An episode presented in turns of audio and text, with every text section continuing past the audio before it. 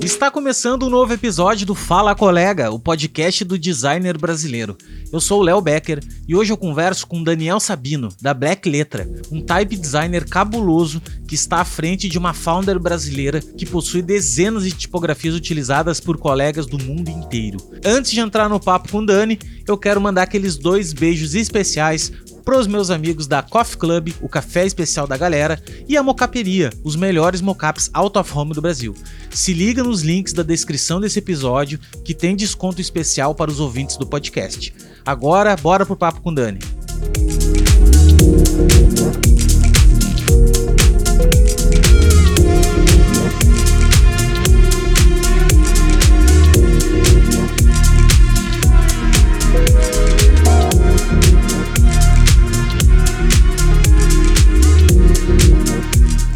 Muito bem-vindo, Daniel Sabino. Obrigado, irmão, por ter aceito aí participar do nosso humilde podcast. É uma honra te ter.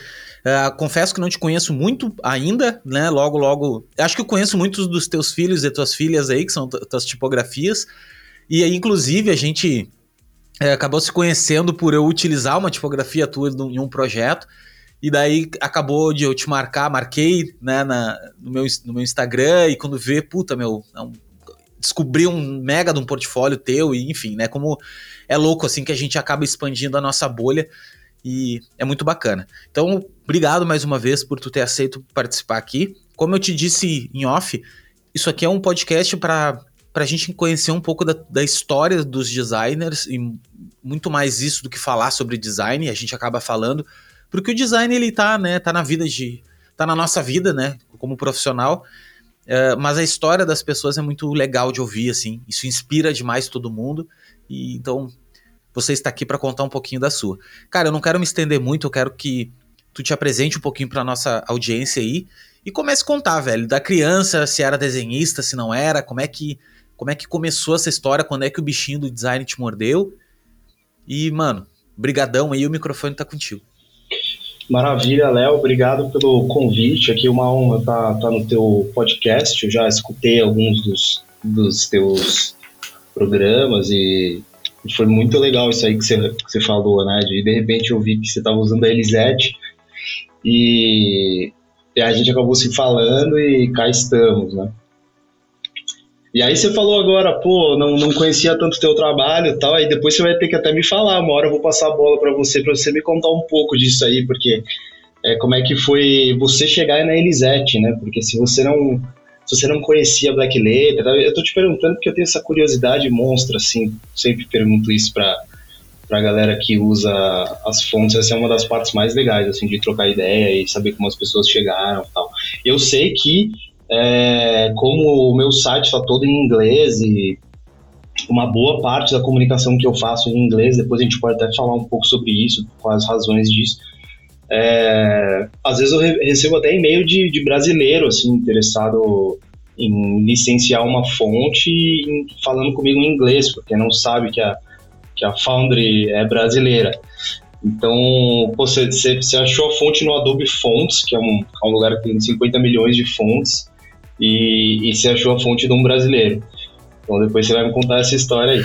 Vou, cara, vou. Vou e eu tenho. E é muito boa, tá? E é muito prazerosa, assim. Mas eu te conto depois. Deixa, vai, vai falando aí pra não perder a linha de raciocínio. Beleza.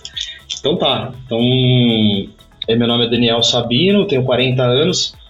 É, curiosamente, esse mês aqui, agosto de 2022, eu tô comemorando 10 anos da, da Black Letra foi fundada exatamente nesse mês, em 2012. É, considero que a, a, fundação oficial da, da minha função tipográfica foi num dia tipo, em 2012, quando eu, fui convidado para dar uma palestra lá. E foi a primeira palestra, eu acho que da minha vida, assim, talvez. E, e foi um momento em que eu, eu foi, foi o primeiro momento em que eu tive a oportunidade de, de, de dialogar assim com a cena tipográfica que estava rolando no Brasil. Então a galera literalmente não, não me conhecia, assim. Então eu, eu tinha estudado, isso foi em 2012, né? 2011 eu tinha feito uma pós em tipografia na Espanha E aí uma fonte que eu fiz lá, chamada Carol, que nem, nem tá publicada pela Black Letter, ela foi publicada por uma outra função tipográfica, acabou ganhando um prêmio, isso chamou um, alguma atenção, e aí me convidaram, me fizeram esse convite. Aí foi super legal porque eu comecei a conhecer as pessoas. Então, a partir daí vem uma, uma grande história, né? Mas eu, eu tô, tô meio que pulando a etapa da infância, que eu sei que você né, é legal aqui no teu podcast, tem essa tradição, a galera sempre comenta um pouco disso, então não vou pular essa parte. É, eu fui também, por coincidência, aí que eu já vi que vários outros foram também, aquela criança do desenho, né? Então, eu era o cara que na, na escola que desenhava, é, que, que, os, que os coleguinhas consideravam que desenhava bem. É, nós somos, não sei quantos anos você tem, mas nós somos de uma geração que não tinha smartphone, tablet. 37. Faço 37, 37. em outubro agora. Então você faz no mesmo barco que eu, assim, quando a gente era criança, não tinha essa. No máximo tinha um videogame e tal. Mas assim, a gente não era tão conectado, a gente não era tão online quanto a moçada hoje, né? Então eu, eu, eu gastei muitas e muitas tardes da minha infância e de uma boa parte da minha adolescência desenhando, inclusive na aula, assim, eu, às vezes ficava entediado na aula, ficava desenhando tal, e é, eu, eu acho que foi aí que começou um pouco a coisa, porque também, também não acho que você precisa saber desenhar para ser designer, designer de tipos, não, não, não acho isso. Mas, às vezes é um caminho para você descobrir que essas coisas existem, né? E ponto, e é isso, assim. E também, é, olhando para trás, assim, eu sinceramente eu nem acho que era uma pessoa que desenhava, eu não acho que era uma criança que desenhava muito bem. Acho que tem crianças que desenham ou desenhavam muito melhores do que eu, mas ali na, nas classes né, onde eu estava, eu me destacava. Isso tá, acho que fez trouxe uma certa autoestima para mim em relação à coisa do desenho, né? Então eu, acreditava que eu desenhava bem mesmo, porque todo mundo falava, né? Então, então foi uma coisa que durou assim a infância inteira freneticamente. E em algum momento da adolescência, daí os interesses foram mudando um pouco, a vida foi mudando um pouco. Uma hora comecei a deixar o, o desenho, assim, mas é, ele ficou lá, né, dentro de mim, mesmo quando eu não estava mais desenhando, já estava, sei lá, pensando em o que, que, eu ia fazer da vida, já com 16, 17 anos, 18 anos. É, e aí depois eu fui, porque meus pais, nessa época, na minha infância, na minha adolescência, meus pais é, eram publicitários, então é, eu estava o tempo inteiro ouvindo eles falarem sobre trabalho, sobre o, universo das agências. É, ambos chegaram a trabalhar em agências grandes, então todo esse universo era muito presente na minha vida, assim. É, engraçado que eu tinha uma, até por isso eu tinha uma coisa que que, que eu jurei para mim já criança assim que eu não ia trabalhar com publicidade porque eu não gostava. E no final das contas o, o, mundo deu uma volta e eu acabei fazendo faculdade de comunicação, que é a mesma faculdade que eles fizeram, e fui trabalhar em agência. Assim, eu comecei trabalhando em agência. E aí foi lá na faculdade, estudei aqui na SPM, em São Paulo. Na faculdade e nos meus primeiros empregos, que eu comecei a perceber que eu prestava muita atenção nas, nas fontes. Né?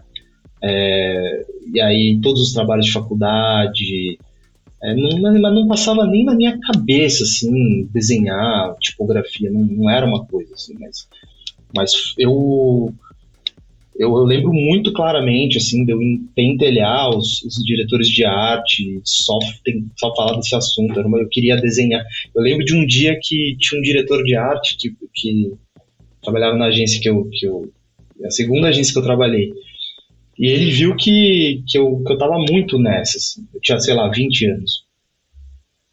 E aí ele virou para mim e falou assim: Ó, oh, Daniel, você, você gosta, né, da coisa de, de logotipo. É, então, se você quer fazer um logotipo aqui para uma marca tal, era um evento, sabe? Não era uma coisa mega importante. Daí ele me deu essa oportunidade. Eu falei, pô, lógico, quero fazer, né? Daí ele falou: então você vai fazer o seguinte, ó. Já que você quer fazer, você vai fazer o seguinte: você vai desenhar mas você vai desenhar as letras desse logotipo. Você não vai abrir o, o, computador e ficar escrever o nome do negócio e ficar procurando uma fonte nas fontes que estão lá.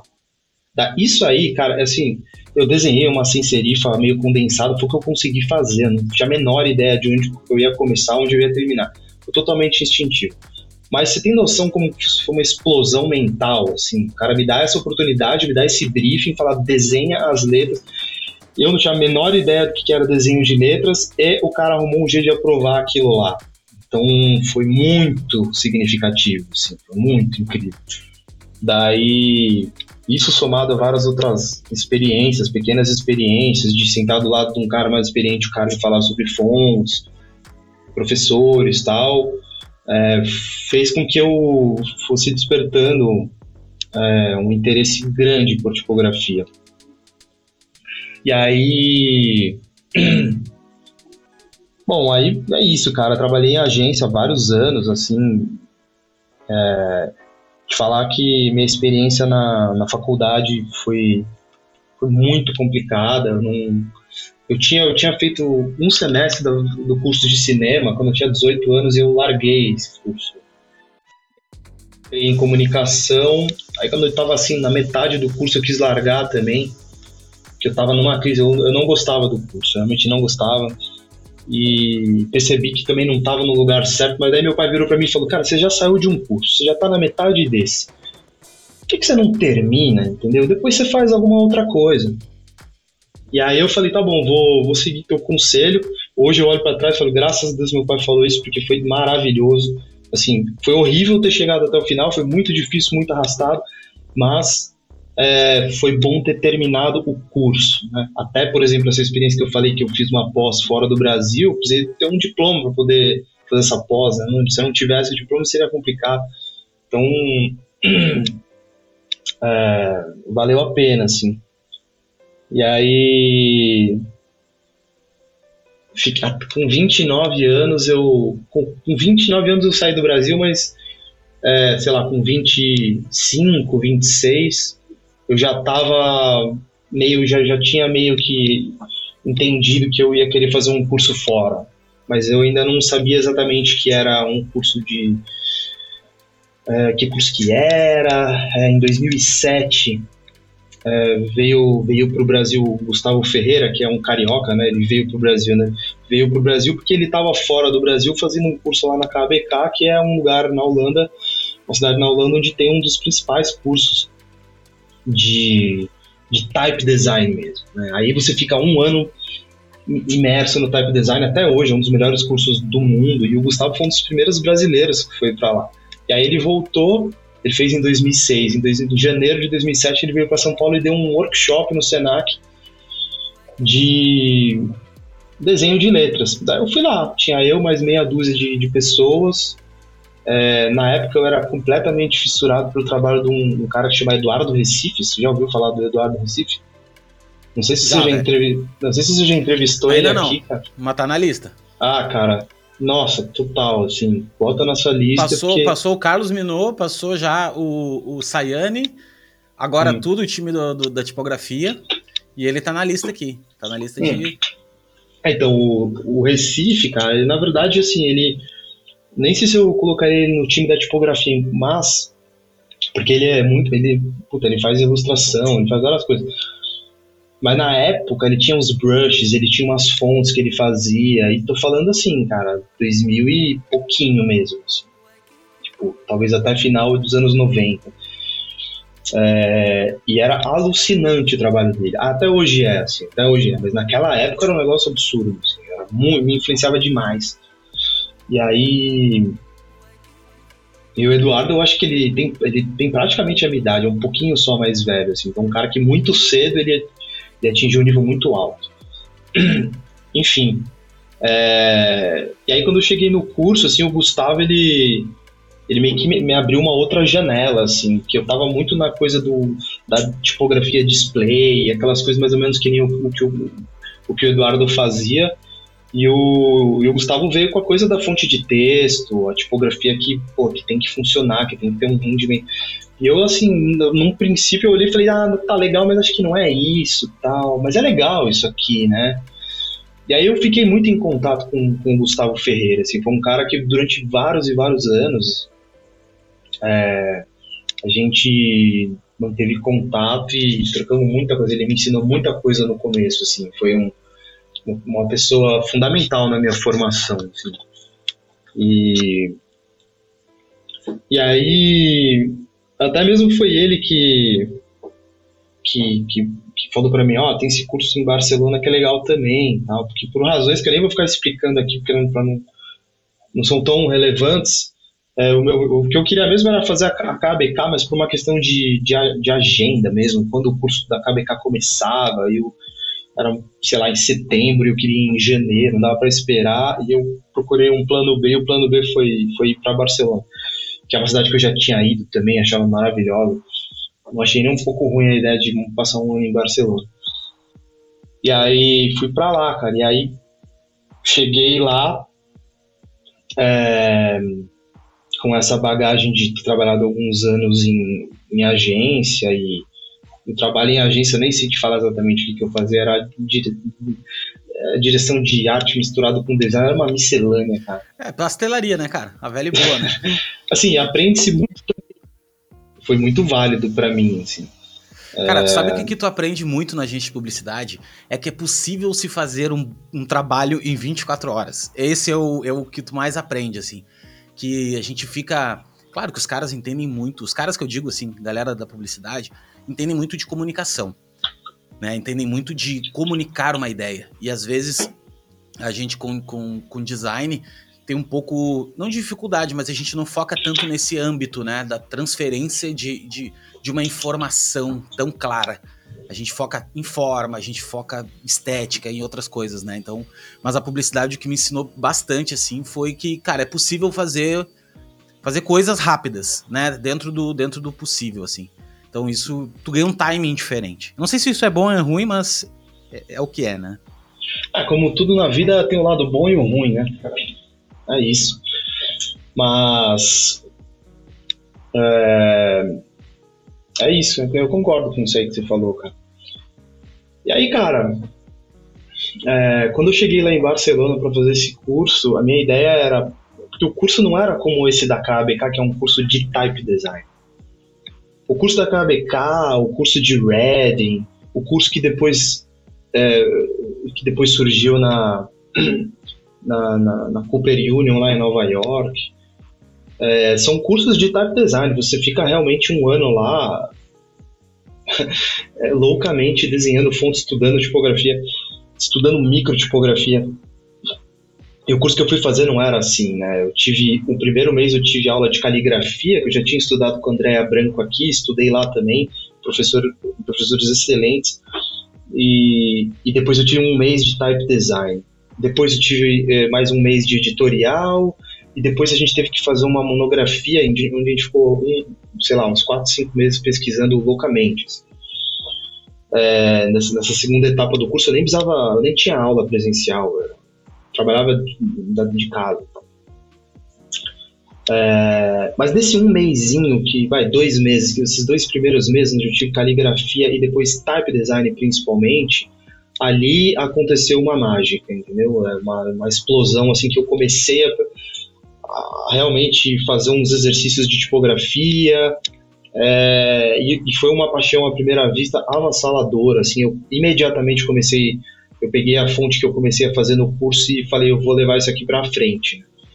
E foi um negócio realmente obsessivo, não tem outra palavra para colocar aqui, virou uma obsessão. Eu trabalhava, eu acordava cedo, dormia tarde, é, estudava, estudava, estudava, estudava, mexia na fonte, mexia na fonte, mexia na fonte. E, cara, não sabia no que, que aquilo ia dar.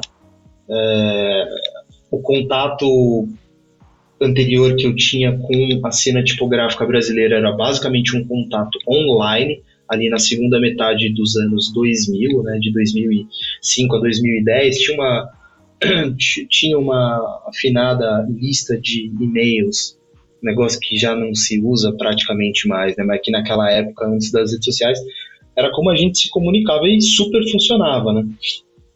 Então, nessa lista de, de e-mails, eu ficava acompanhando, entrei na lista e eu ficava acompanhando, eu ficava lendo que as pessoas que já estavam é, na cena escreviam.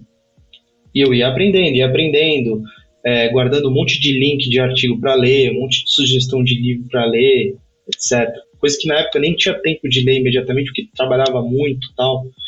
É, fui fazer uma, outra faculdade depois que eu saí de comunicação, que ainda fiquei mais um ano e meio fazendo ciências sociais, não dei conta e saí do curso porque estava trabalhando loucamente, imagina, 25 anos, você trabalha tarde, enfim, aquela coisa de agência, é, não deu para levar o curso.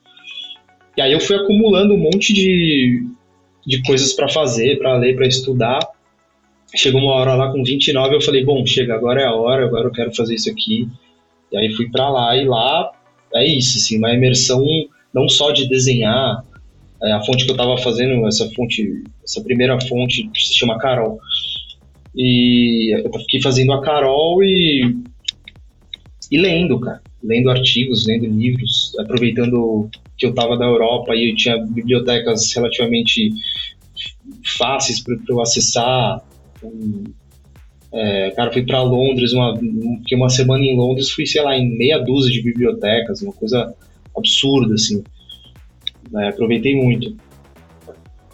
E o bichinho me mordeu ali, mas o bichinho do type design mesmo, então não, não imaginei que isso fosse acontecer, mas aí eu, eu fiquei obsessivo e, e quando, é, quando eu voltei para o Brasil um ano depois, eu quase que imediatamente fundei a Black Letra, né? que daí é, é aquilo que eu estava falando antes, assim, foi fundado em agosto de 2012.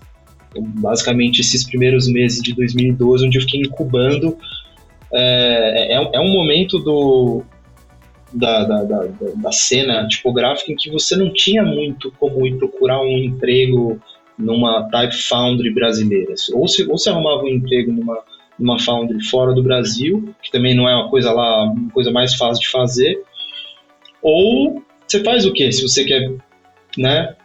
E eu comecei a falar, não terminei, mas essa dessa época que eu acompanhava muito a essa, essa lista de e-mails, assim, além de acumular conhecimento, referências, etc., eu, eu sentia uma certa carga, um pouco não vou dizer negativa, mas uma carga não muito esperançosa das pessoas que já que já estavam na cena, no sentido de, olha, não dá para viver de tipografia do Brasil, isso é uma quimera, isso é uma coisa impossível, isso não, não existe. Talvez naquela época fosse impossível mesmo.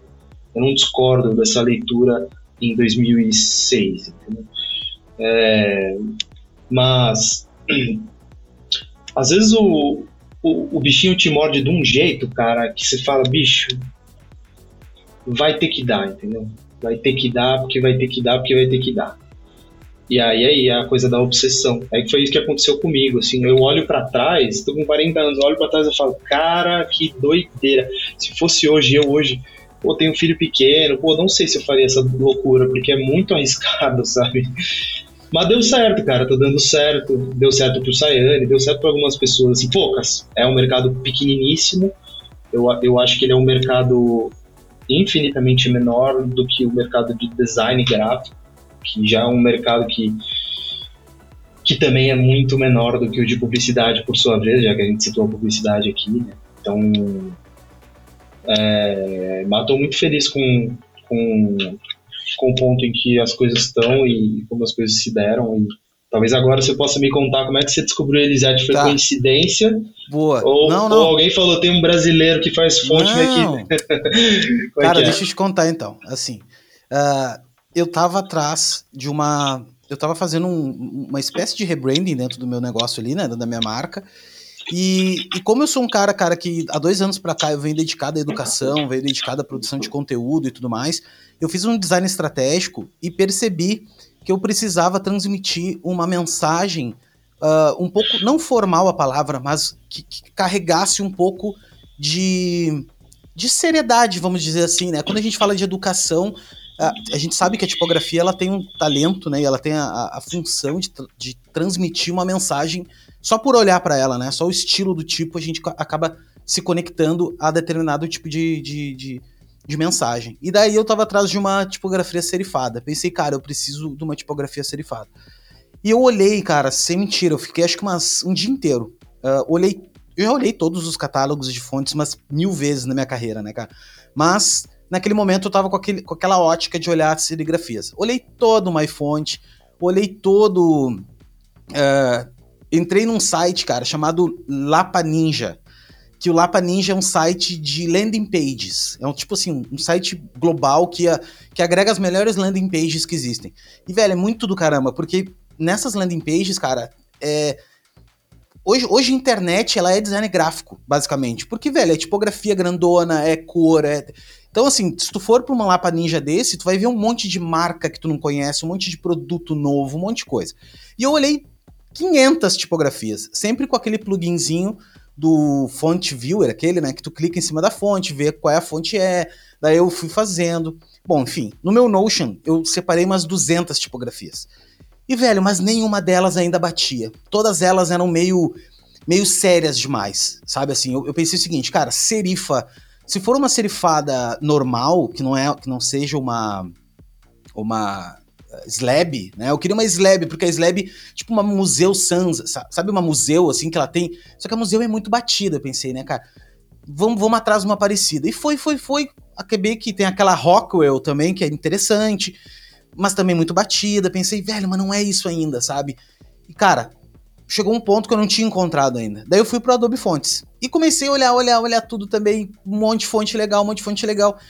Cara, isso nos 92 do segundo tempo, assim, velho eu esbarrei na Elisete. Quando eu olhei pra Elisete, eu pensei o seguinte, velho, é isso aqui, cara. É isso aqui. Por que, que a Elisete é tão interessante? Porque a Elisete, ela passa. Isso eu já conversei com outras pessoas, quando, quando eu postei uh, sobre a mudança da tipografia e tal, uma galera veio falar comigo, puta, meu, Elisete tem exatamente essa pegada, que é a pegada séria, só que é uma pegada séria, bem humorada. Ela é uma séria sem ser careta. Sabe assim, ela, ela tem no ar dela, ela tem, ela tem uma personalidade muito interessante. Então foi dessa maneira que eu cheguei nela, assim, foi totalmente nos 90 do segundo tempo, não te conhecia, eu fui olhando um catálogo e cheguei em ti, assim, sabe? Então foi, foi nessa questão de ter, de ter essa, esse filtro de saber o que eu queria. Eu queria uma tipografia serifada, slab, com um tom sério, mas que passasse um pouquinho um sentimento um pouco não careta, que é a minha personalidade, que é um, cara. Eu não sou de fazer piadinha, não fico fazendo dancinha do TikTok, mas também não sou o cara caretão, entendeu? Eu falo, né? Tem um bom humor, tem, tem isso. Então, para mim, casou, velho. E vou me abraçar com ela agora e, e ela é uma tipografia para mim. Daí a segunda tipografia que eu utilizo é a Mather, que é muito boa também, uma tipografia sans, assim, é, é bem, bem alemã, assim, bem é, bem interessante. Então foi esse a história da. Não teve nada de. Foi, foi trabalho árduo mesmo para encontrar. Ninguém me indicou nada. Ah, legal, cara. É, legal seria também se tivesse indicado, mas que, assim, passar por esse filtro aí. Ela competiu com várias outras em várias plataformas e ganhou, né? E eu acho que é talvez pode dizer que é uma coincidência que nós dois somos brasileiros e você deu uma volta gigante chegou uma fonte é, do cara que tá aqui do teu lado, né? Eu, quando eu entrei no teu site, daí quando eu entrei no site da, da Foundry, porque quando alguém me perguntou, Léo, de quem é essa? Fizeram pra ti essa tipografia? E eu não, né, cara? Ainda não atingi esse patamar, mas vamos, vamos chegar lá. E daí, quem é que fez? Daí eu fui atrás. Pensei, porque eu gosto, cara, eu gosto muito de. Eu sou muito fã de tipografia também. E, e, gosto de dar nome a quem faz as coisas. Porque eu acho que é aí que é a cultura, né, velho? A nossa cultura é formada por essas coisas.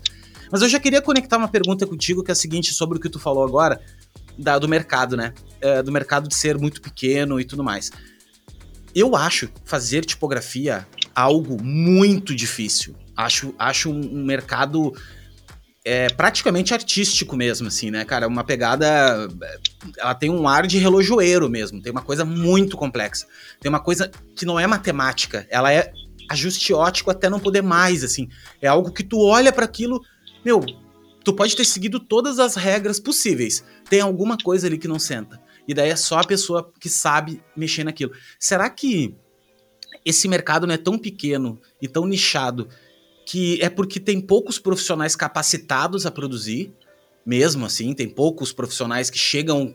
Porque tem tanta tipografia boa que é muito difícil, tu, tu, se tu tem uma tipografia medíocre, é muito difícil tu te destacar mesmo, né? Uh, será que não, não é isso? Assim, é uma escassez mesmo de, de talentos? Claro que vai me dizer que tem muita gente boa e tal, eu sei que tem, mas tem muito menos gente boa do que tem. De, o mercado já é muito pequeno. Daí, se tu tem pouca gente ainda nesse mercado, Será que não é essa relação de gente que, que, que não estuda, que não quer se especializar nisso, de repente? Eu não sei, uma, uma, uma carência no mercado?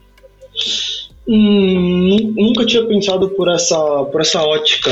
Eu, talvez tenha outra visão, porque eu, eu, de dentro eu olho e falo, nossa, tem muita gente fazendo fonte, e a, é que esse muita gente é, sei lá, algumas centenas, entendeu? Se você for pensar numa escala planetária, ainda é um, número muito pequeno, mas é, acredito que tem muita gente, muito mais gente trabalhando com design gráfico, por exemplo, no mundo do que com tipografia. Mas essas, essas pessoas que fazem tipografia, essas centenas de pessoas, talvez, talvez, sei lá, não sei, não vou chutar um número aqui, poucos milhares, não sei. Nem tem, né? Não tem nem como saber, né? Exatamente. É, é, são capazes de produzir, de, de, de, produzir muita coisa, né? E, e se você for ver, cara, eu já conversei com muito designer, assim, que se mostra totalmente atordoado mesmo, quase nocauteado com tanta informação tipográfica, a pessoa não consegue acompanhar, eu entendo mesmo, porque todo dia tá, é uma fonte nova que, que, que se lança e, e o designer ele fica meio perdido, isso daí é bom, isso daí é ruim, como é que eu faço para saber e tal, é uma... assim, né? É, eu, eu não sei se ter mais pessoas capacitadas a fazer faria o mercado crescer, entendeu? Não sei se é o ovo vem antes da galinha, a galinha vem antes do ovo, é, eu acho que não tem muito como o mercado de tipografia. Não sei que aconteça alguma coisa que está completamente fora do meu radar, assim, mas não tem muito como ele crescer muito mais do que ele já é. Assim. É, a produção é essa, ela é grande, a disputa é acirradíssima, porque, cara, quer queira, quer não, é, sei lá, nos últimos 10 anos, ou 15, muitas pessoas se formaram em, em, cursos de design ou de tipografia, ou muitas outras são autodidatas também, com a mesma qualidade. Então, assim, cara, é absurdo o número de pessoas que, que, que fazem, né? E tem muita gente boa. Então, e tipografia, né, cara, é diferente de você fazer um, um set de ícones, assim, porque o set de ícones, muitas vezes você tá, você tá tendo que, que transformar em imagem uma coisa que é um, é um conceito, é um, tem um, um, grau de abstração às vezes maior. E a, e a, tipografia, quer queira, quer não, a gente tem ali um esqueleto estabelecido das letras. Então, cara, um A é um A, um B é um B. Entendeu? Isso, é, isso tem um lado bom e um lado bom. O lado bom é eu tenho que criar alguma coisa que se pareça com isso. Senão a pessoa nem percebe que isso daqui é um A. E o lado ruim é exatamente o mesmo, entendeu? Não dá para viajar muito também, não dá para é, é, difícil ser criativo, fazer uma coisa é, assim, fora da casinha, digamos assim, e porque você começar também a fazer uma coisa fora da casinha demais, às vezes a pessoa nem consegue ler aquilo lá. Entendeu? Pronto, não conseguiu ler, é o maior problema de todos. Enfim, peguei sua pergunta e engatei uma não, quinta. Não, total, aqui. total. E isso faz outra pergunta que eu quero fazer pra ti, que é o seguinte: primeiro de tudo, depois que eu fiz um curso do Minô, cara, que ele fez do Doméstica, eu entendi uma coisa. Na verdade, os desenhos das letras, eles são muito parecidos entre as letras, né? Tu acaba pegando um projeto de uma letra, tu transforma em outro. Então, então é meio limitado mesmo, assim, né? O, as formas todas. E existe uma coisa que eu fico pensando que é o seguinte, cara. Tu imagina uma tipografia tipo, sei lá, meu, uma tipografia Arial da vida ah, existem milhares, peguei o Arial assim. Existem outros tipos de é, alfabetos. Existe o alfabeto lá da Rússia, existe o alfabeto árabe, existe o alfabeto. Como é que isso se comporta, velho, quando, quando tu vai pegar um projeto de tipografia? Tu já pegou, assim, ou teve uma experiência de, de trabalhar em algum projeto nesse, nesse âmbito, assim, como é que, como é que isso se, se dilui? Tem que ter algum tipógrafo que manje muito da... Porque, por exemplo, sei lá, velho, tu tem um B, né? Mas o B nosso é muito simples de entender qual é o B. O B tem ali aquelas características, se a gente mexer um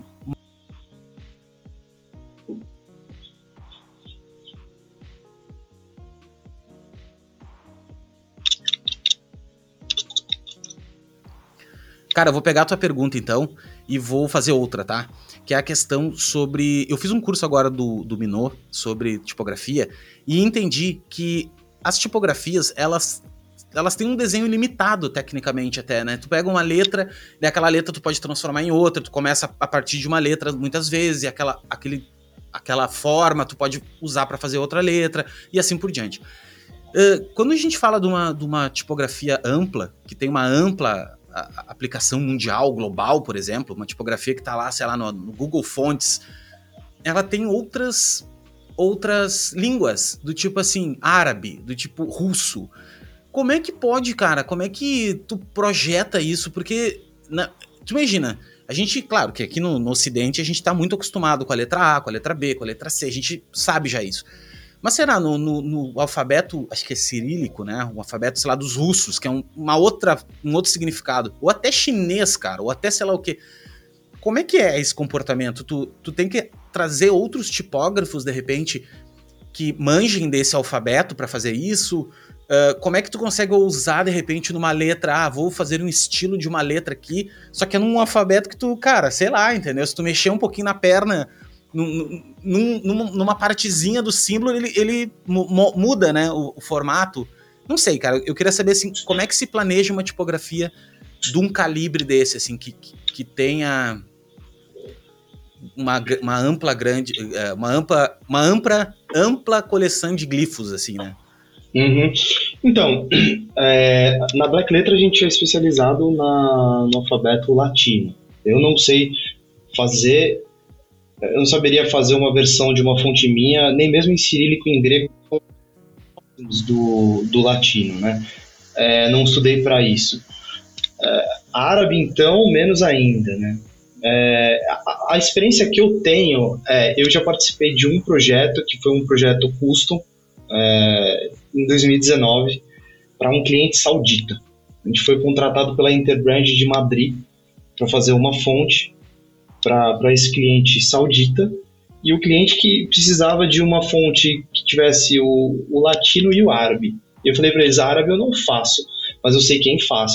Então, é, respondendo a tua pergunta, a gente monta o time com, com, com as pessoas que, que são especializadas naquilo e tem que ser alguém especializado naquilo. Então eu chamei o eu chamei o, o, Christian Sarkis, da Typotech Arabic, que é um amigo meu que é feríssimo, assim. Ele é libanês, é um cara super premiado, super dos melhores type designers do mundo em, em árabe, assim. E nós fizemos a fonte juntos, a gente pensou a fonte junto, e em algum momento eu engatei a quinta e fiz a, o, o latino, e ele engatou a quinta e fez o árabe. As duas conversam. A gente fez a entrega, assim. É, assim, eu acho que esse é o melhor jeito de trabalhar, cara. Você trabalhar, né, se você for fazer um projeto custom, é isso. É, existem founders que são um pouco maiores e que, e que tem ali um funcionário mesmo, é, que, que, que, já tem um conhecimento de, ou talvez de árabe. Eu, você, consegue cobrir um pouco mais, mas mesmo mesmo as, as, maiores founders assim elas não vão conseguir fazer tudo né?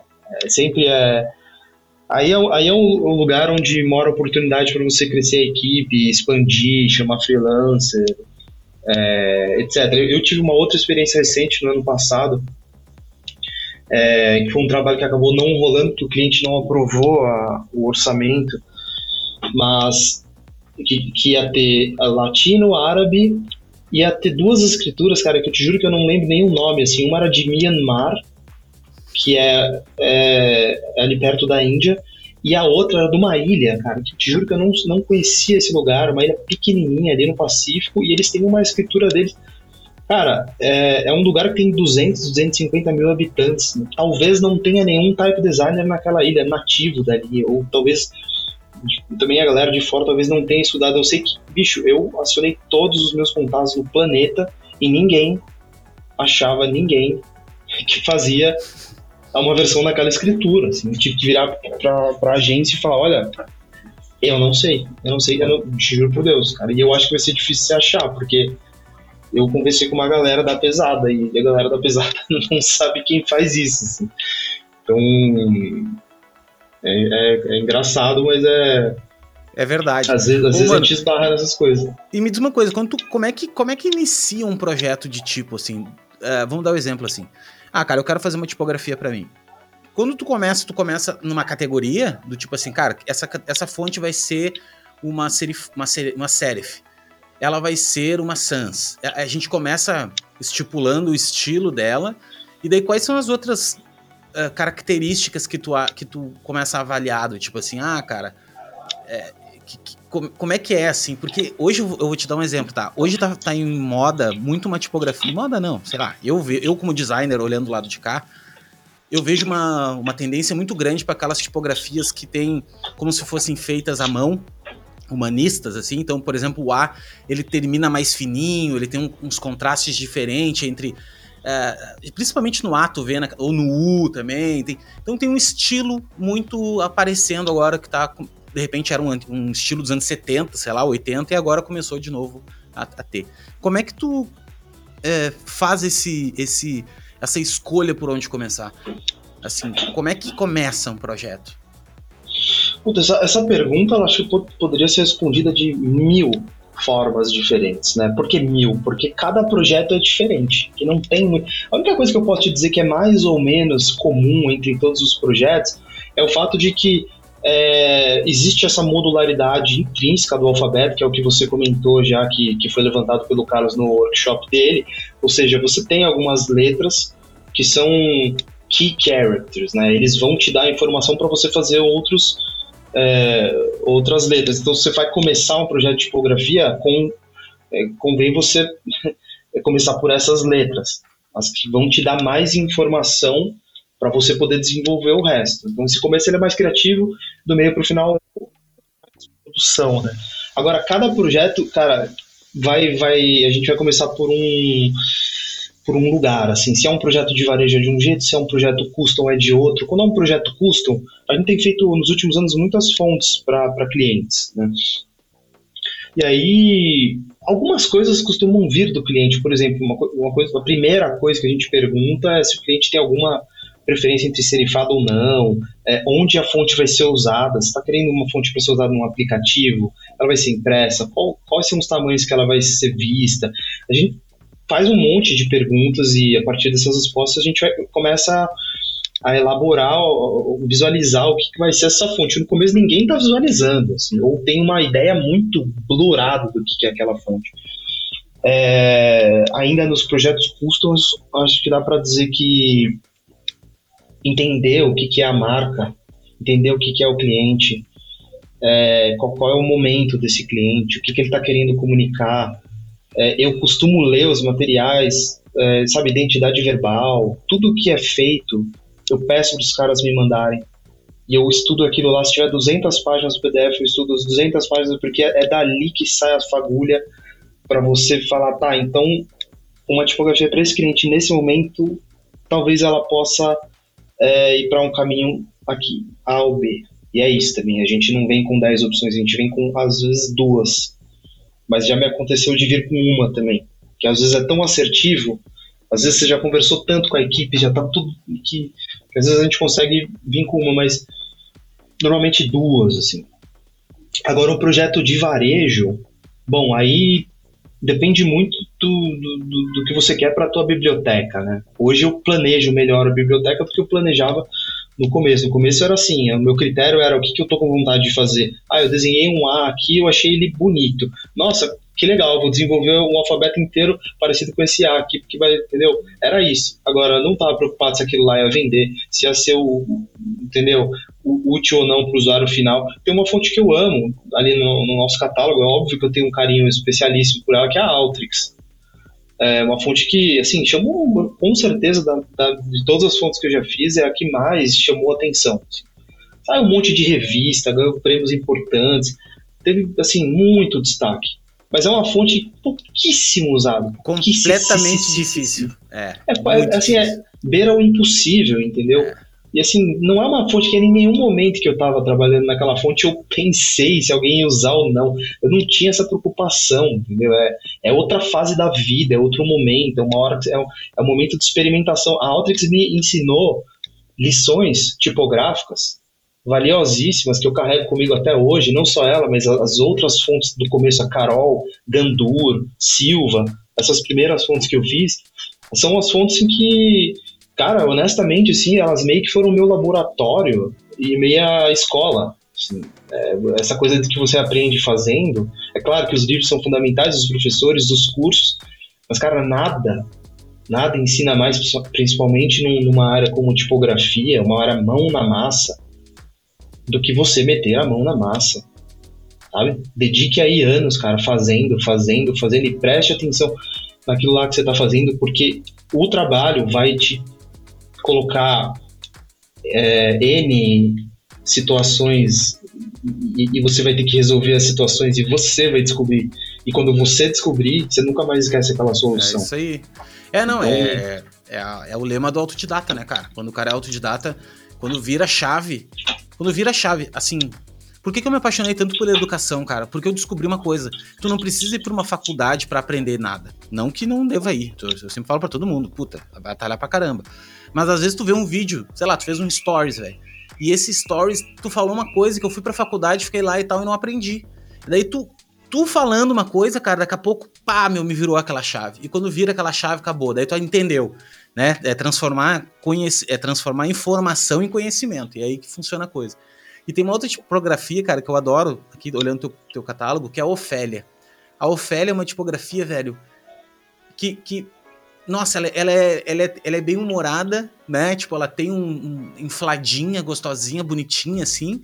E ao mesmo tempo é séria. Ela tem um. Como é que foi a história da Ofélia, assim? Como é que tu chegou nela e, e qual foi o briefing dela? O briefing dela é, é, engraçado. Bom, a Ofélia é irmã da Elisete, né? A gente começou falando da Elisete. A Elisete é a versão serifada da Ofélia elas dialogam em tudo, em proporções, em distribuição de peso, em, em design. Só que uma é Sans e a outra é uma serifada slab. Então, cara, e a Ofélia, assim, ela ao mesmo tempo que ela é irmã da Elisete, ela é prima da Noca. Tem uma outra fonte aí, uma serifada tem, que é tem, a Noca. Tem, eu tô olhando pra ela aqui. Uhum. Que também é uma fonte, assim, que, cara, eu sou, sou muito grato pela, pela quantidade de usos da Noca também. Ela, ela é muito usada. É, e a, e a, a, a Ofélia, a Elisete ela veio da Ofélia. Né? Quando a Ofélia já existia, já estava em, em, processo, eu falei, eu vou fazer uma versão serifada dessa fonte. Vai ser uma, uma serifada geométrica. A Ofélia ela surge junto com a, com a Noca, ao mesmíssimo tempo. Foi um dia que eu estava olhando um, um espécimen da Futura, né, para quem está nos ouvindo aqui não tem tanta intimidade com tipografia, a Futura é, é a, é a sem serifa geométrica mais conhecida de todas. Assim, existem várias outras, mas a, ela, é, ela é a sensorifa geométrica por excelência. Tá?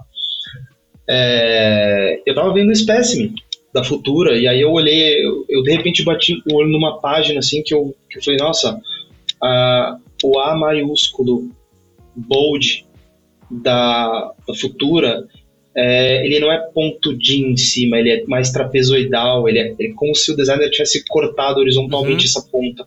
Mas se você olhar o A maiúsculo dos pesos mais leves da Futura, ele é, ele é bem triangular, é bem pontudinho. E o V daí também, né? O V para baixo, ele, ele é, come para baixo, assim. Exatamente.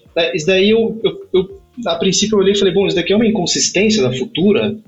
Por que, que a Futura muda o design conforme o peso fica mais pesado, né? Bom, é, isso pode ser explicado de várias formas. Eu não consigo entrar na cabeça do Paul Renner, mas é, dá para entender essa decisão dele, porque quanto mais pesado o peso fica, menos espaço você tem para fazer uma coisa realmente triangular.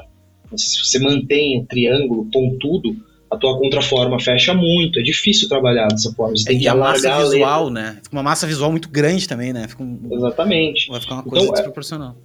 É, é, tanto que no. Daí eu. Bom, enfim eu olhei, foi essa página que eu olhei e falei, nossa, eu vou fazer duas sans geométricas.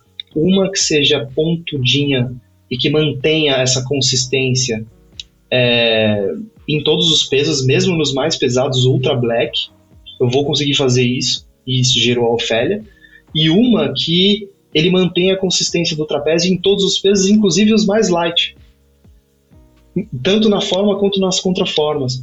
E aí, a partir daí, gerou a Noca. Então, a Noca e a Ofélia, elas compartilham muitas coisas também. Assim, elas são primas, elas são irmãs, elas nasceram juntas. Assim. E só que você bota uma do lado da outra, tudo bem, elas são sans, elas são geométricas, elas têm baixo contraste, mas tu bota uma do lado da outra, você fala, nossa, são muito diferentes. E, e, e o que assim, o que faz com que elas sejam diferentes é uma fagulha, é um, é uma ideia quase banal, assim, é uma é, é mais trapezoidal e a outra é mais triangular, é isso. E você gera dois sistemas completamente diferentes, ou quase completamente diferentes, a partir de uma ideia tão simples, né? Tão banal mesmo, acho que é essa palavra. E, e aí foi isso. é, Ofélia, Noca e, e Elisete, elas, elas, elas vêm mais ou menos daí e foram publicadas mais ou menos na mesma época. Assim. Animal, cara. E eu, eu tava vendo que a Ofélia, a Ofélia Display tem aqui no Adobe Fonts e a Ofélia Text também tem, né? Na, na... Cara, eu te digo que as duas fontes mais. Porque eu tenho acesso aqui ao, às estatísticas do Adobe Fonts, eu vejo uhum. quais as fontes que são mais sincadas, mais usadas, etc, etc. As duas mais usadas, cara, são a Elsa e a Ofélia. Assim, com alguma distância do terceiro lugar, assim. E, e sabe qual dessas duas é mais usada? A Ofélia. Que loucura, velho. É, é surpreendente. Mas a Ofélia, é que a Ofélia é muito legal, né, cara? E te que digo, bom cara. Que, que bom que não é a Elisete. Que bom que a Elisete não é muito usada, porque daí eu tenho um pouco mais de exclusividade, assim, porque eu adorei. É. Né? No momento que cair fora, velho, vambora, vamos, vamos, vamos As serifadas, as serifadas, elas acabam não sendo tanto usadas, cara. É uma coisa assim, todas as Sans estão na frente de todas as serifadas. Isso sempre, eu acho que não é só para mim isso. Acho que é, é, geral, assim, as serifadas têm um pouco um caminho um pouco mais tortuoso. A Elsa Text é linda, né, cara? Porra, eu não sei se eu não vou ter que trocar a Matter. Eu vou ter que, vou ter que virar Black Letter, né, cara? Tipo. Pô, Black obrigado. Phone. Vou ter, que, vou ter que assumir, cara, porque senão. Eu, vou ter, eu tô dividido entre duas foundries aqui. E na verdade, a, a Ofélia. Não, Ofélia não. Onde é que eu tava aqui? Elisete. Elsa, tá? Tem a Elsa Narrow, que é maravilhosa, mas a Narrow eu sou muito. A Elsa Condensed e tem a Ofélia Text aqui. Eu achei muito, muito boa. É, todas são muito boas, né, cara? É difícil. A Elsa Text é muito boa. Mas é que eu tava falando da Elisete, desculpa. Eu achei que a Elisete tinha a versão Sans. Mas a versão Sans da Elisete que tu falou é a. É a Ofélia. É a Ofélia. É, mas a Ofélia é, em vez de chamar Elisete Sans ou Ofélia Serif, cada uma tem um nome, né? E, mano, me diz uma coisa, qual é, qual é a, uh, qual a letra que tu mais curte, assim, se tivesse que escolher uma letra? O mais curto, cara. É, a letra que tu acha mais bonita. Se tu tivesse que conviver com ela o resto da vida, qual seria? É. Putz, sei lá, o A minúsculo, talvez. É, Acho o, A minúsculo. Né? Arrasou. A minúsculo é uma letra, o de dois andares, né? Não aquele A da futura. O de dois andares, ele é uma letra. É, que tem, tem coisas que só acontecem ali, sabe? É, é uma letra especial, assim. Fora que ela é, ela, é, ela é a letra mais frequente em português, em inglês. Então, cara, você pega uma fonte, troca copia ela e troca o A para alguma coisa completamente diferente, você vai ver a mancha de texto, ela já, já dá uma mudada razoável, assim, tamanho é o impacto do, do A ou do E minúsculo é na mancha de texto, assim, acho que eu escolheria o A. É, o A é a minha também. O A para mim é fonte, o A minúsculo, esse com a perninha, né, com dois andares, com a, com a perninha, com, com a barriguinha, não aquela que é o A futura, né, que é a, a esfera e o, o traço. Isso. Eu acho demais. Cara, me diz uma coisa, se tu tivesse como voltar lá no tempo, ou não voltar no tempo, tu pudesse mandar lá, vamos dizer, tipo interestelar, né? Mandar uma mensagem pro teu eu de 20 anos, do, do teu eu de 40 com o teu eu de 20, uh, eh, qual, qual mensagem tu mandaria de foco, assim, de coisa, cara, olha só, meu, não te preocupa com essas coisas, te preocupa com isso aqui, que é o que vai fazer a diferença, assim. Tem alguma coisa para ti que tu, tu diria?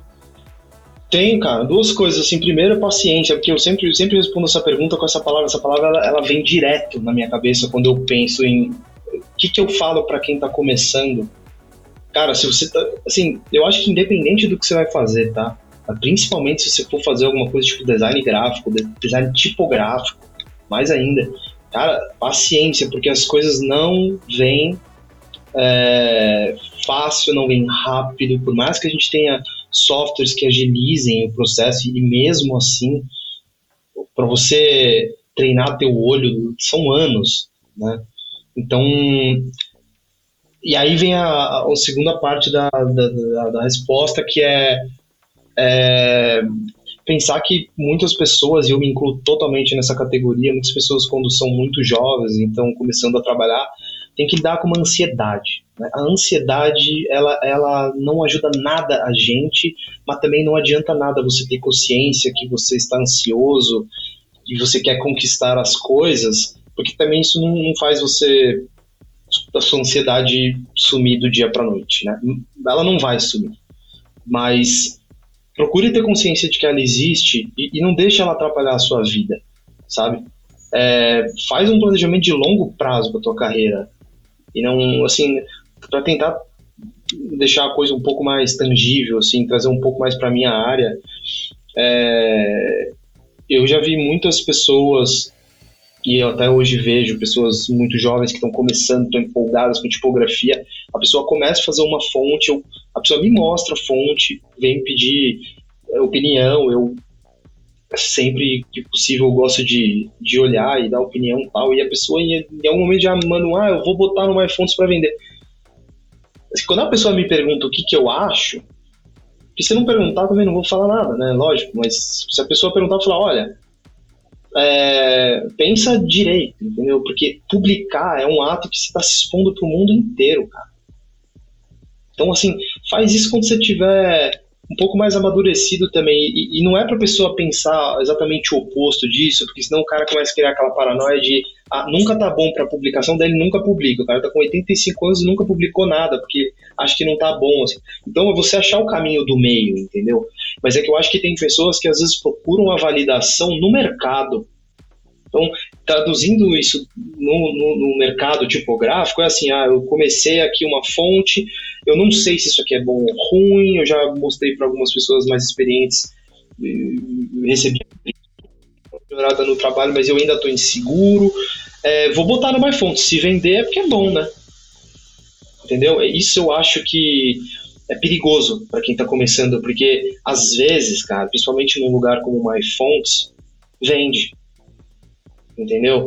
O MyFonts ele trabalha com esses super mega descontos, até hoje é meio assim, o MyFonts todo dia, se você assina lá, você recebe uma newsletter do MyFonts. Assim, não estou falando que isso vai acontecer, mas pode acontecer. E aí você sai achando que tua fonte é super legal, e a verdade às vezes não é, entendeu? Precisa de, precisaria de muito trabalho ali, as pessoas que compraram também daqui a pouco vão descobrir que não é. Então, eu costumo dizer isso, cara, é paciência, planejamento de longo prazo, investe tá, no teu olhar, nas suas técnicas, estuda e, e confia que confia que vai chegar lá, assim, né, por aí.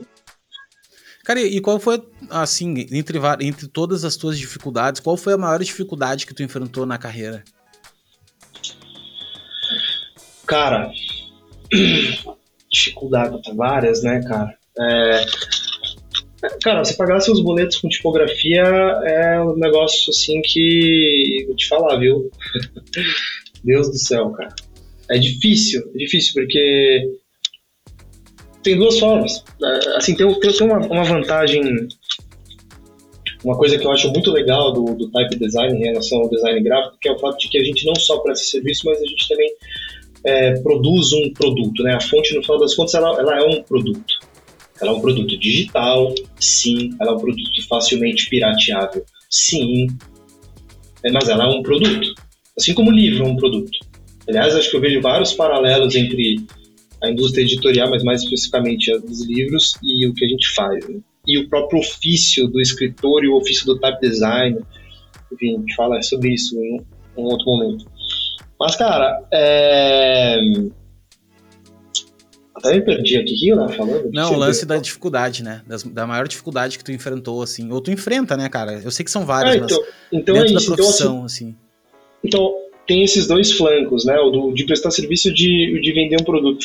O mercado de varejo é onde você vende os seus produtos. Você vai vender no, no, site da tua Foundry, se você tiver a sua Foundry, ou você vai vender no MyFonts, ou no FontStand, ou na Adobe, ou seja. E tem o mercado custom.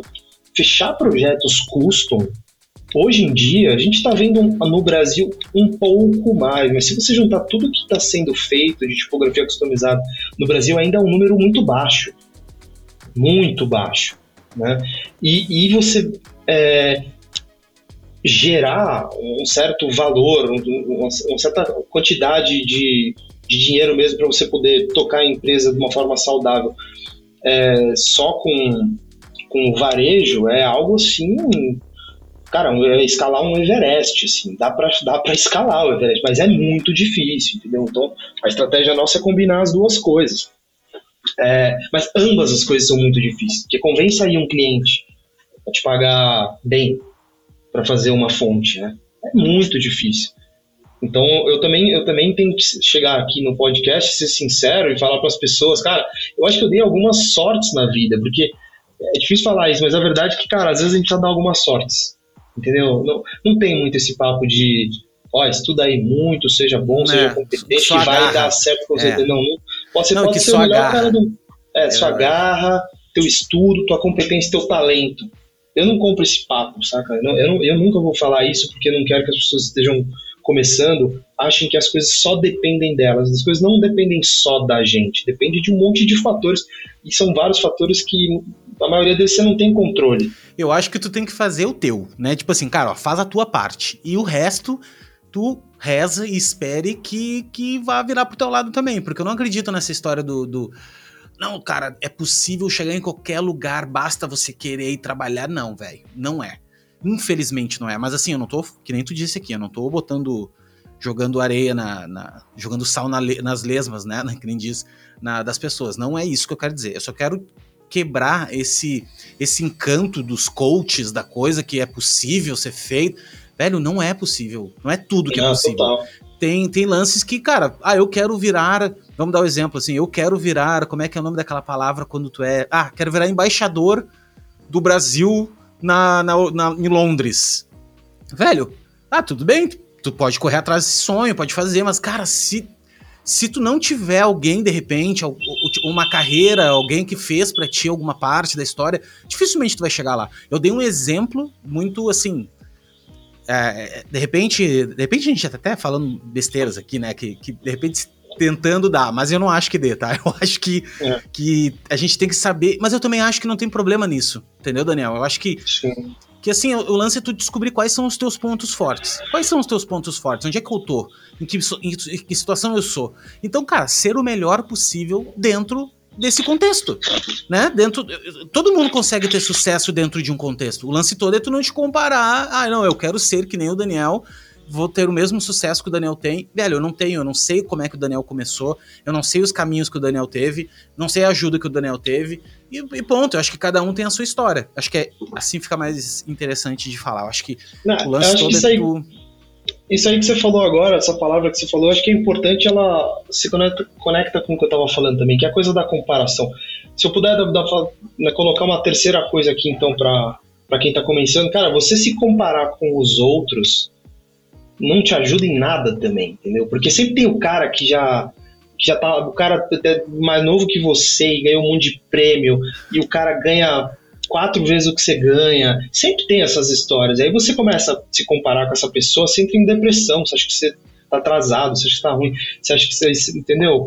Sim, cara, as pessoas, as pessoas são. É por isso que eu falo essa coisa do longo prazo, entendeu? É que é difícil isso. Então você falou, o que é mais difícil na carreira? Difícil ter paciência para esperar 10, 15 anos para você é, chegar num lugar que às vezes nem é o lugar que você queria, mas é um bom lugar.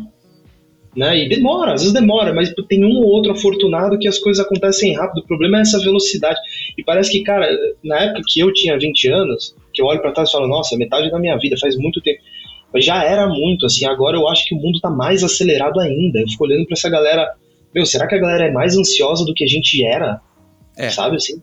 Falo, meu Deus, cara, porque se for, então a galera tá muito ansiosa. Eles estão assim, muito tá? ansiosos. Mano, eu faço mentoria às vezes, eu pego galera gurizada nova, assim, então tem guri de 18, 19 anos, que o guri tá querendo ganhar 10 mil por mês e tá de cara que ele vê na internet outros caras ganhando isso e, e ele quer ganhar. E daí eu fico pensando assim, mano, tu, tu, tem um ano de carreira, tu não tem nenhum portfólio ainda, cara. E tu tá te comparando a uma pessoa que tu nem sabe se é verdade que ele tá ganhando aquilo, que é o pior de tudo, assim, né? Se tu tivesse ainda o, o, o acesso ao banco dele para saber se era aquilo mesmo, então tu tá sofrendo. E o, e o cara sofre, velho. Sofre de verdade, se comparando. Pô, pois é, porque eu acho que eu tô atrasado, não, não sei para que lado ir. Cara, como assim para que lado ir, gente? Eu conversei também aqui com o Eduardo Forrest, que é um cara super antigo também, assim, né? Um cara que, porra, do, do, dos primórdios do design aí. E, e, ele fala com uma paciência do mundo, assim, dizendo, cara, até hoje, velho, depois de 30 anos de trabalho, eu ainda faço apresentação de PPT para cliente às vezes, velho. Lógico. Pô, pintou, eu faço, ponto, cara. Acabou, eu sou designer, mano. Eu não tô não, aqui não tem pra... esse glamour, né, meu? Não Isso. Mas aí que mora o lance. Eu acho que essa galera nova, e não falo só os novos, tá? Tem muita gente também mais velha que tem, tem um pouco de glamour, assim. Que é o lance, não, eu quero trabalhar com identidade visual. Meu lance é identidade visual. Só que, cara, para tu ter o patamar de escolher projetos, tu já tem que estar tá andando voando já para poder fazer isso. Senão tu não vai pagar tuas contas. Aí tu não paga tuas contas, tu desconta na profissão. Aí tu vai dizer que não, pois é, o design não paga, tive que mudar de profissão. Tem um monte de gente que faz isso, né? Que é que não sabe se virar, que não sabe se aceitar, tipo, cara, vou fazer rede social, vou fazer o que tiver que fazer. Pintou para mim, vou, vou faturar aqui, vou fazer. E, e não gostar. E tipo assim, né, que nem tu acabou de dizer, que eu acho muito legal, que é o lance assim, eu hoje, velho, tô numa, num patamar que para mim tá ruim ainda. Eu fico pensando assim, puta, meu, ah, se eu parar de remar, fudeu. Se eu parar de remar agora, acabou. Só que assim mesmo, pra 99% das pessoas é assim. Se tu parar de remar agora, acabou, velho. Eu tô dizendo, olhando por fora, tá? Do, do que tu me disse. Mas se tu parar de trabalhar, parar de fazer, parar de, de, de tu vai voltar lá para trás, entendeu? Tu não tem ainda uma, uma. São poucas as pessoas que conseguem, né? De repente, uma liberdade financeira ao ponto de não trabalhar mais, de, de tipo, porra, a minha grana. É, é, é, mais complicado fazer isso. Então, a gente tem que amar a jornada, né, velho? A gente tem que amar. Ah, sim. O Era o que eu ia falar agora. É, o dia a dia, amar, amar o dia a dia, cara. Amar os pepinos. Porra, tô com pepino pra pagar um boleto. Mano, faz parte da vida, velho. Eu, eu é. aceitei uma, uma, uma viagem que é os boletos, assim, claro. É, é um saco não ter dinheiro pra pagar boleto. Isso, isso é uma merda. Mas volta e meia, meu, tu tem que pensar que aquele boleto que tem para pagar foi tu que criou aquele boleto, né? Tipo assim, ah, comprei um computador novo. Então, velho, vai ter que pagar por esse computador novo, né? Então, é, é meio que aceitar o BO, né, velho? Se, se responsabilizar por ele, né? Ah, total. Ah, você falou o que eu ia falar também. Eu acho que é, parece querer ser meio simplista, mas não é, cara é, é olhar menos para o resultado final lá na ponta e mais para o processo, porque isso, a hora que você consegue fazer isso e fala, cara, eu estou tendo prazer nesse processo? Sim. Bom, se estou, então alguma coisa de muito certo eu estou fazendo. E a consequência disso ela pode ser boa ou ruim, mas provavelmente vai ser boa. Tem maior chance de ser boa, porque você está gostando do que você está fazendo, tá, se, e não, isso não significa que está tudo bem, que você está com entendeu? Os, os, problemas vão existir, cara, para todo mundo. Mas é isso, assim. Para todo mundo tem, é exatamente, o problema tem para todo mundo. Tem, tem, uma, você falou do Forest, né? Eu tô com muita ideia também com o Forest de, de, várias coisas, assim. Aí eu, enquanto você falou dele, eu tava me lembrando do, de uma palestra que eu vi, faz tempo já que eu vi essa palestra, do Michael Bieru, da Pentagram.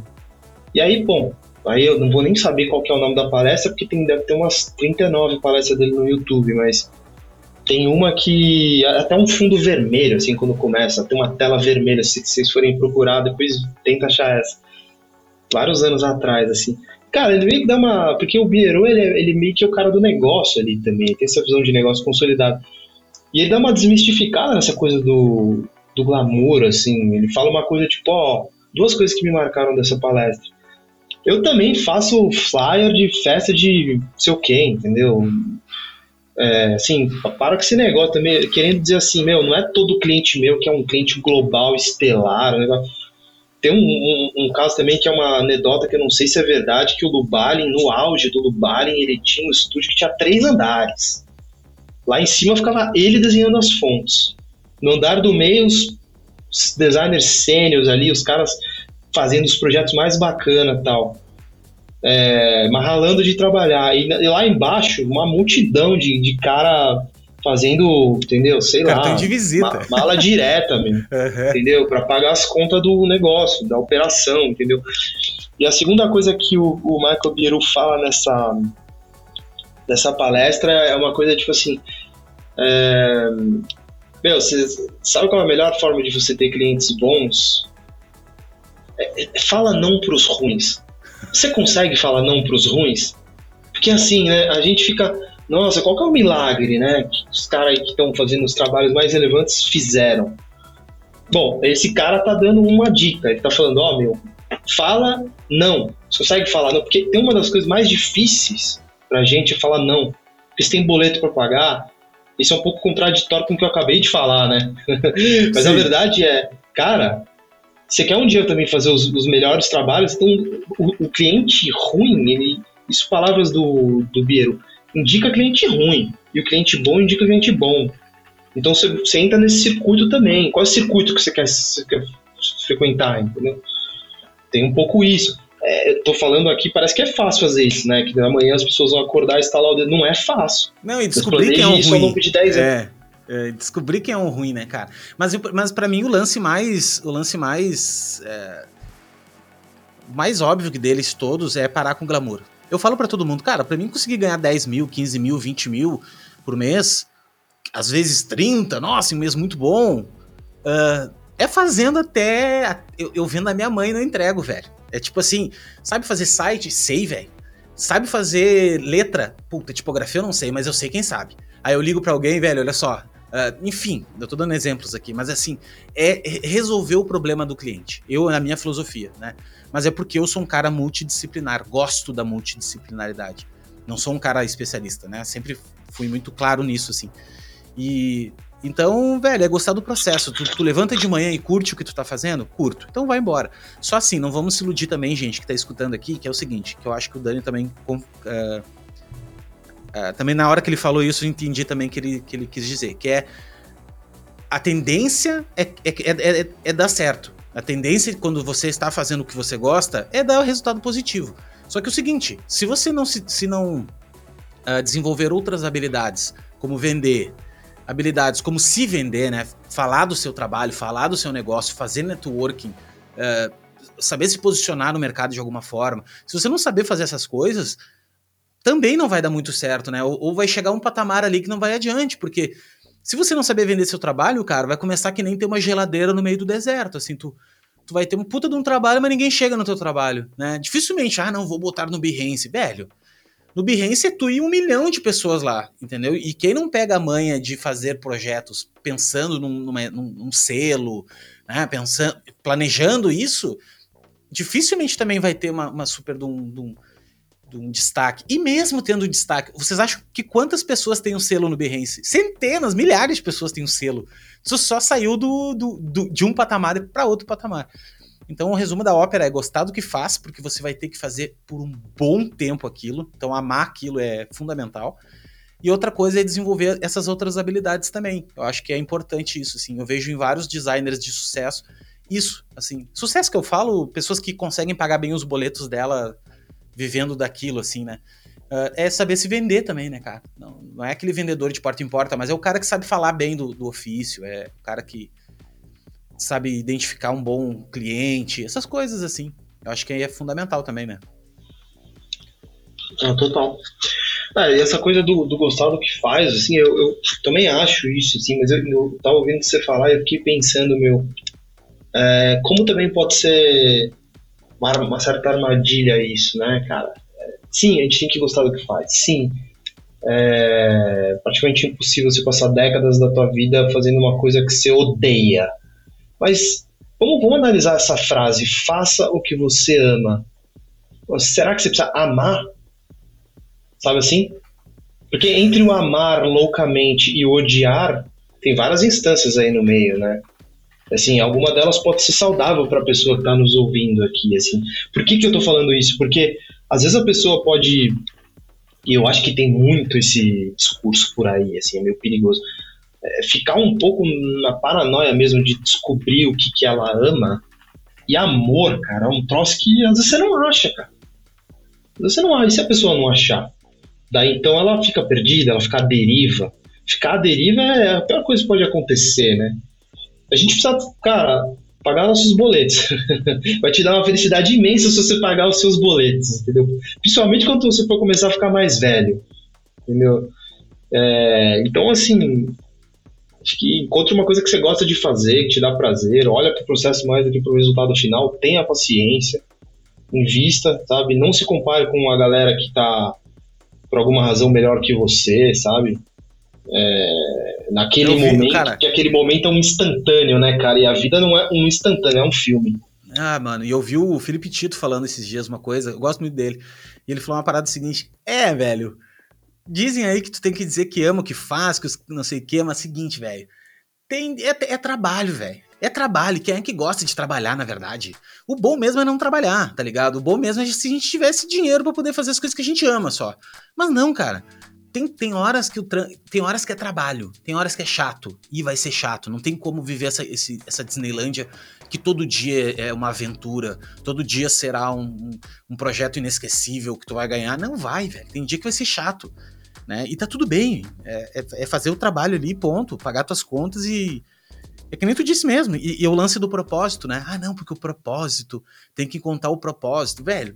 Eu tô com 37 anos e agora me parece uma pequena fagulha de eu achar uma coisa que eu gosto bastante realmente de fazer junto com outras coisas, que é a parte da educação, que é a parte de pô, falar, de me comunicar, de... mas com 37 anos, velho, e nem sei ainda se é isso mesmo. Daqui a pouco eu com 50 vou ter encontrado uma outra história, sabe? Tipo, puta, meu, olha só, quando eu tinha 37 eu pensei assim. Então eu acho que a gente é um eterno uma, isso é filosofia pura, mas assim, eu acho que a gente é um eterno, uma massa de modelar, a gente vai se modelando, vai o, o cara que, que, acordou hoje de manhã é diferente do cara que acordou ontem. E, e, as coisas vão acontecendo. Eu acho que sim, é mais fácil quando tu encontra desde o início. Eu me sinto um cara sortudo. Eu, desde os meus 17, 16 anos, 17 anos, eu sabia o que eu gostava de fazer. Assim, não fiz nunca outra coisa na vida, né? A não ser design, a não ser tecnologia, coisas assim. E mas também tem outro lado da moeda. Será que se eu não tivesse estudado engenharia, no, sei lá, entendeu? Mas, cara, tamo aí, tô feliz da vida. Se tiver que estudar engenharia também, vamos estudar. E é isso. Dani, obrigado, mano, pelo. Eu já tô chamando de Dani, né, velho? Eu sou. Fo... Ah, o cara. O cara Quer dizer que fluiu bem aí o papo. Fudeu. Não, eu sou terrível pra arranjar. Sou ótimo pra arranjar amigos, cara. E seguinte, cara, muito boa. obrigado de coração mesmo. Assim, tu é um cara muito inteligente, assim, um cara muito esclarecido da, da é, muito muito confiante realmente em ti, assim, no teu trabalho, realmente é para ser, porque o teu trampo é muito foda.